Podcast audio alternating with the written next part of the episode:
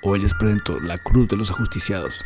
Si contienes algún material paranormal, ya sea video, foto o psicofonía, que quieres que vea o escuche, no dudes en hacerme llegar lo más pronto posible. Soy Oz Paranormal.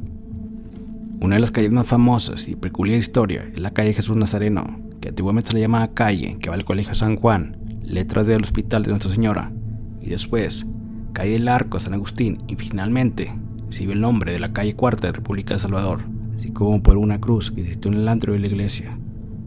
Muchas cruces de ese tipo existían en los templos de la ciudad, aunque la más célebre, la que locaron los franciscanos en el cementerio de su iglesia, además que era tan hermosa según los cronistas, que sobresalía entre las más altas de la torre de la capital, por lo que la altísima construcción servía a quienes venían a México.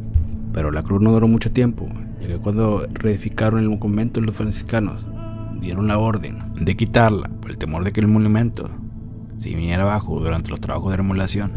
Había cruces de todo tipo en la ciudad reinal, grandes y de colores bajos y altos relieves, algunos sencillos, otras decoradas con mayor esmero. Sin embargo, una de las más famosas de la cruz, Mañosca, que en el siglo XVII estuvo colocada en la de la catedral, que después formó parte del cementerio sagrario. Cruz que sobresale en los mapas que describen a la Ciudad de México la Cruz de los Tontos, se hallaba en la antigua catedral, junto a esa cruz, se ponían los cadáveres de los pobres para coger limosnas y con los recaudados les pagaban el funeral.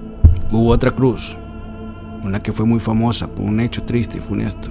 Ahí ocurrió y estaba el antiguo, la iglesia de Jesús Nazareno. Vivían en el soberante Ciudad de México unas personas con el apellido Nazareno. Eran padre y hijo. Vizcaíno de los Croyos y el otro era el hijo, que había casado con una hermosa joven. Un día discutieron violentamente con ella aunque el motivo no fue reconocido por los cronistas, se dice que reside en una zona más alejada de la ciudad, como castigo por la salida de la mujer. Los azurenos mandaron a modesta humilde casa a la que fue trasladada una silla de manos. Habían ideado un diabólico plan para separar su prudencia durante el trayecto. Las azurenas apareció una esquina donde se hallaba la cruz de un cementerio que formaba parte de una iglesia de Jesús Nazareno, y ambos se lanzaron contra el joven, hiriéndolo de muerte. Los asesinos, por temor a represalias, tomaron asilo en la iglesia de Jesús Nazareno, aunque la justicia real intentó sacarlos del refugio, no lo logró, por tratarse unos lugar sagrado que la justicia civil no tenía facultades para intervenir. Sin embargo, la salvación de los nazarenos solo fue pasajera.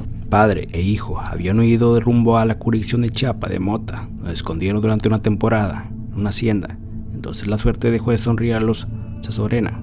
Los asesinos fueron aprendidos en ese lugar 1 de febrero de 1769 y acto seguido, la justicia de México lo llevó y encerró en la cárcel la Corte Real del Palacio. Como el crimen había sido público y visto por mucha gente, el proceso fue muy corto y el 12 de febrero hubo un tablado calzado en la Plaza Mayor, frente a la cárcel. Padre e hijo recibieron un garrotazo que los mató en un instante igual que ellos habían hecho con la pobre mujer que presenció ese suceso, se aterró y lo ante la bestial ejecución. Dicen los cronistas de la época que era habitual que los asesinos le cortaran las manos para colocarles en lugares públicos, para con ello causar temor a los habitantes, ya que esa era la manera de que quienes tuvieran intenciones malignas y perversas pudieran frenar sus actos.